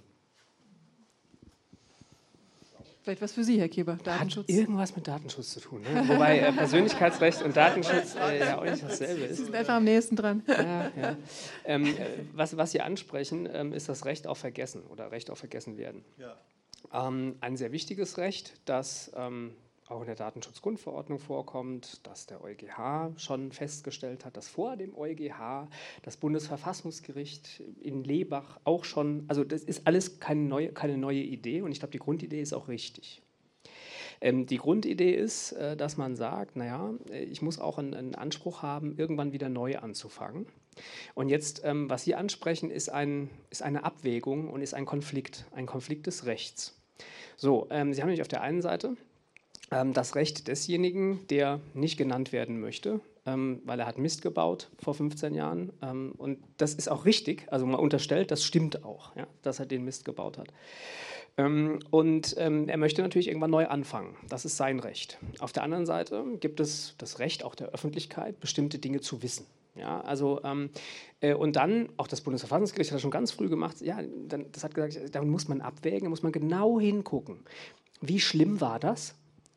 Also das Delikt, ja, war das Terrorismus?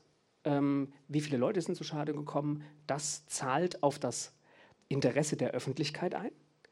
Wenn es umgekehrt trivial war, ja, ich war mal insolvent vor 15 Jahren, habe wieder neu aufgebaut, alles wieder gut. Ja.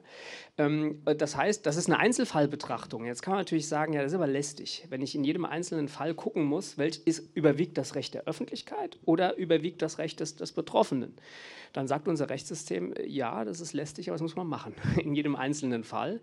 Ähm, und Sie haben auch recht, durch diese Technisierung wird das Problem äh, nochmal ja, dimensioniert, äh, weil dann ähm, eben das, was auf der Wikipedia steht und möglicherweise nach 15 Jahren eventuell gelöscht werden muss, weil es trivial war oder nichts Schlimmes, weil sich andere, das können auch Suchmaschinen sein, die Problematik haben wir schon lange, ja, aber neuerdings eben auch ChatGPT dieser Informationen bedient und eben auch wenn Wikipedia gelöscht hätte, das nicht weitergeben. Das heißt, äh, da werden wir in Zukunft noch, noch viel, viel Arbeit haben. Ja. ChatGPT ist auch super darin, mir zu helfen, Dinge zu finden im Internet, die man eigentlich nicht finden kann oder soll. Das, das war was, was ich in Richtung investigative Recherche neulich auf einem, auf einem Workshop gelernt habe das fand ich sehr beeindruckend. Und ich dachte, okay, da sind, also es wird jetzt sehr viel einfacher für alle Dinge zu finden, die vielleicht wohl verborgen sind. ähm, aber ja, wie Sie sagen, vermutlich gibt es da keine einfache Lösung. Als minimale Ergänzung, es gibt ein Forschungsfeld, ähm, wie man auch neuronale Netze vergessen lassen kann. Ähm, aber es ist natürlich eine Herausforderung, ja. Also so ein Netz zu trainieren, ChatGPT etwa, das braucht mehrere Monate. Ähm, und wenn man dann etwas ändern will, kann man nicht mal ebenso von vorne neu trainieren. Ja, aber es gibt andere Möglichkeiten. So, da ist noch mindestens eine Frage. Äh, sehen Sie generative KI eines Tages auch in der Möglichkeit, ähm, aufgrund von Semantik Eingaben zu deduzieren, weil die momentan ja nur auf äh, den Prinzipien der Syntax und Statistik berufen? Also geht, die Frage ist, verstehen die wirklich eines Tages wirklich was, worum es geht? Ja, genau vielleicht für Sie? Ich weiß nicht, ich spiele das vielleicht auf dieses Chinese Room Experiment an, ähm, dass man quasi weiß, wie man Symbole manipuliert, aber quasi diese Bedeutung hinter diesen Symbolen ähm, nicht klar ist. Das ist eine philosophische Frage, ähm, ob denn überhaupt auch in unserem Hirn nicht das Reden über Semantik quasi eine Metapher ist, aber letztendlich ist auch unser Gehirn ähm, nur sozusagen ein Symbolmanipulationsapparat oder wie auch immer man das nennen will. Ähm, aber in Sprachmodellen sind auch Weltmodelle drin, ja. Also da ist ein Stück weit auch so etwas wie Semantik vorhanden als ein emergentes Phänomen. Also ohne dass das intendiert wurde, ähm, gibt es sagen sprachübergreifende Konzepte, wo Welt modelliert wird, wo die Bedeutung von Welt erfasst wird. Da gibt es Experimente dazu. Ist aber ähm, ja, kompliziert, auch darüber zu reden. Aber, aber, das Schöne ist, wir sind, wir sind am Ende jetzt endlich bei der Frage, was ist eigentlich Intelligenz und wann ist es künstlich? Und darüber können wir jetzt noch die restliche Nacht sprechen. Super spannendes Thema. Ich habe dazu, es gibt ganze Konferenzen mit ähm, Hunderten von SpeakerInnen, die sich mit genau der Frage beschäftigen, was ist eigentlich Verstehen? Verstehen diese Sprachmodelle schon? Verstehen wir eigentlich? also genau die, die Fragen habe ich ganz oft gehört, dass man natürlich auch nicht weiß, wir können den Menschen nicht so gut ins Gehirn gucken, dass wir sehen können, was Verstehen bedeutet und ob da wirklich was Besonderes stattfindet oder ob es nicht ein ähnlicher Mechanismus ist. Also das sind so Dinge, die faszinieren mich an dem Thema und also wenn Sie mich lassen, diskutiere ich da noch lange drüber. Leider ist die Zeit dabei zu Ende zu gehen und wir haben da noch zwei weitere Fragen. Immer mehr Inhalte im Internet sind KI-generiert, Texte, Bilder, Videos aber die Qualität sinkt stetig. Äh, sogenannte MED, dieses. Was kann man dagegen tun? Ja, Sie können es kennzeichnen. Ne? Also Sie können eine Kennzeichnungspflicht einführen, können sagen, ja, alles, was aus KI rauskommt, kriegt einen Stempel. ähm, erstmal nett als Idee, können Sie natürlich umgehen. Ja, und, und dann ist, äh, ja, also das ist auch nicht der Weisheit letzter Schluss, aber die, die momentane Lösung sind Kennzeichnungspflichten. Und hier ist KI auch Teil der Lösung, nicht nur des Problems, ähm, denn synthetisch generierte Falschinformationen oder ähnliches, der eigentliche Flaschenhals ist ja die Verbreitung. Ähm, und bei der Verbreitung helfen wiederum automatische genau. Content-Moderationssysteme, dass es eben nicht so leicht ähm, ja. funktioniert. Oder auch nicht automatische Content-Moderation von Menschen, je nachdem. Wobei wir sicher als Gesellschaft auch lernen müssen, damit umzugehen, weil das wird immer besser werden. Das sind ja jetzt nur die Anfänge. Warten Sie mal 10, 20 Jahre. Dann können Sie das nur noch ganz schwierig feststellen. Und dann muss man sich eher überlegen, welche ja, Check, Checks auf einer äußeren Ebene man machen kann. Also ist das überhaupt valide? Kann es so etwas geben oder ist das eigentlich unsinnig? Und da wird es ganz neue Mechanismen brauchen, wie wir als Menschen auch damit umgehen. Vielleicht werden wir sogar besser im kritischen Denken. Also das ist sowas, was ja. mich daran optimistisch macht, dass es nötig wird, also noch viel nötiger wird, kritisch zu denken und Quellen und, und Informationen einzuschätzen und vielleicht ähm, gewinnen wir da auch. Da ist noch eine Frage.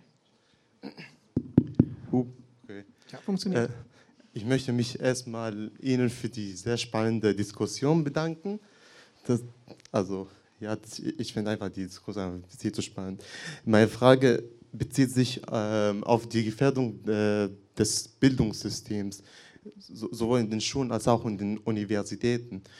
Ähm, aus persönlicher Erfahrung habe ich viele Schüler getroffen, die KI so für gute Zwecke verwendet haben und zum Beispiel für solche äh, Fähigkeiten so wie Seminararbeiten schreiben, dass sie dadurch nicht sich verdummt haben, sondern ganz im Gegenteil sich entwickelt haben.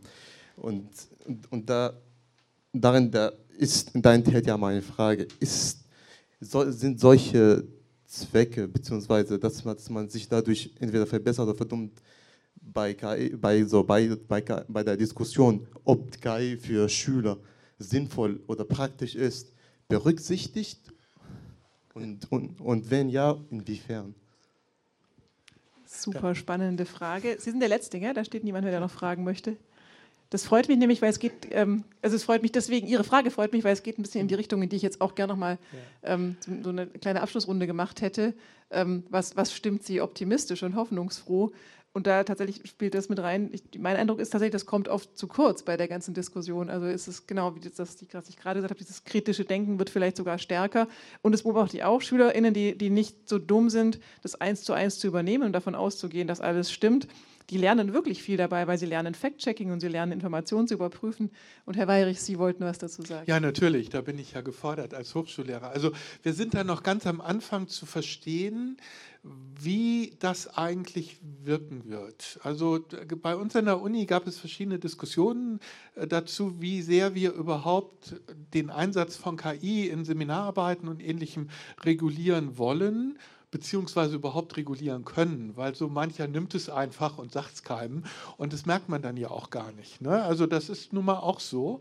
Und ähm, ich persönlich sehe es auch als Chance. Also ähm, ich schreibe in meine Modulbeschreibung für solche Seminare, der Einsatz wird vorausgesetzt. Ja, die sollen das nehmen.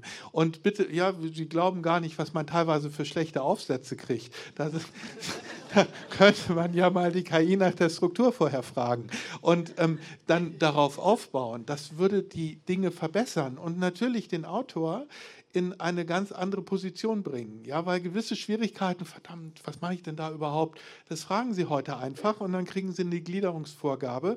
Und die Frage ist dann eher, okay, ist das wirklich richtig? Will ich das alles nehmen? Wie befülle ich das? Also es kommt zu einer Kompetenzverschiebung.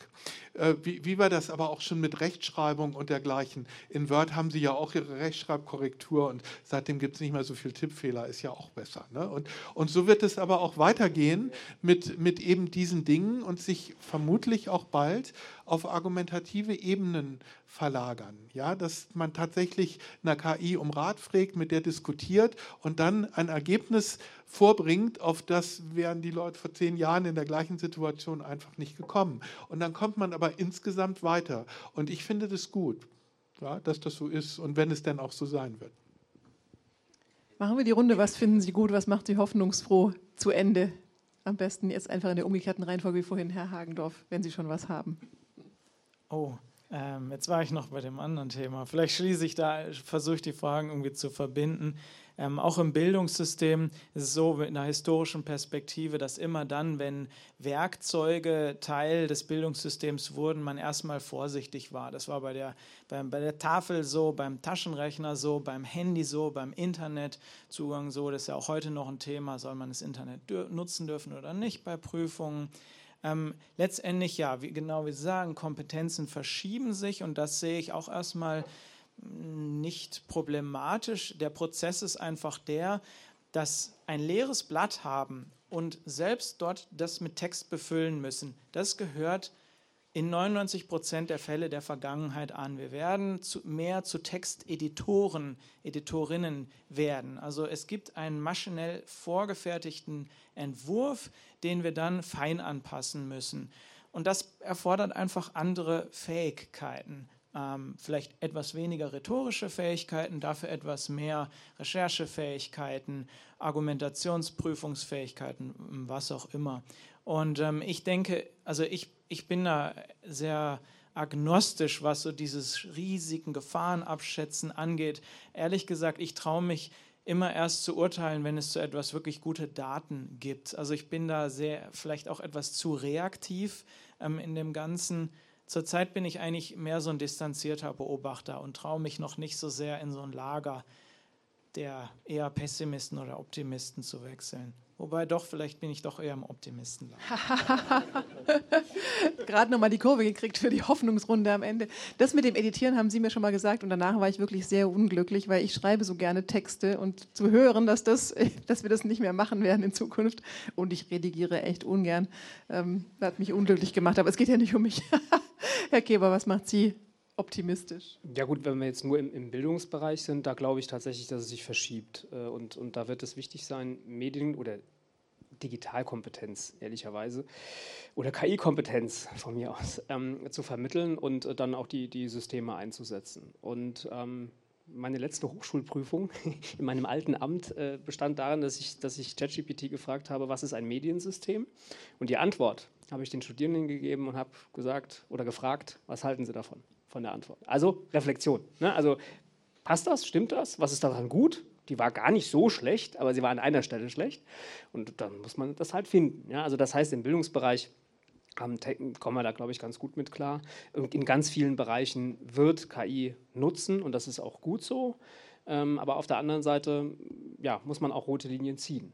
Ja, es gibt ja Techniken, weil sie jetzt, ach, eigentlich will ich das gar nicht sagen, weil ich muss auch einen großen, großen Disclaimer machen. Ne? Aber es, es, gibt natürlich Techniken, ähm, wo sich vielleicht auch hinterher herausgestellt hat, ähm, ja, hätten, wären wir vielleicht vorher restriktiver gewesen. Eine große Technik gibt es, äh, wo man mal gesagt hat, das sei sicher. Ich meine jetzt die Atomenergie. KI ist nicht Atomenergie, aber auch da hat ja die Gesellschaft irgendwann gesagt, oh, das haben wir, glaube ich, falsch oder anders eingeschätzt oder hat sich etwas verschoben. Ich sage nicht, dass das dasselbe ist. Ich sage nur, man muss es sich immer anschauen und es kommt auf den Use Case an. Ja, und wir sollten flexibel bleiben in unseren Urteilen darüber. Ganz herzlichen Dank, war eine super spannende Diskussion. Vielen Dank für Ihre Zeit, vielen Dank für Ihre Zeit und Aufmerksamkeit. Jetzt stehen da noch Leute, die Fragen haben. Leider ist jetzt zu spät, die sprechen wir, besprechen wir beim Rausgehen zusammen. Wir müssen nämlich hier raus, weil die Bibliothek macht jetzt zu. Ähm, aber wir sind, ja, wir mischen uns unter Sie. Vielen herzlichen Dank.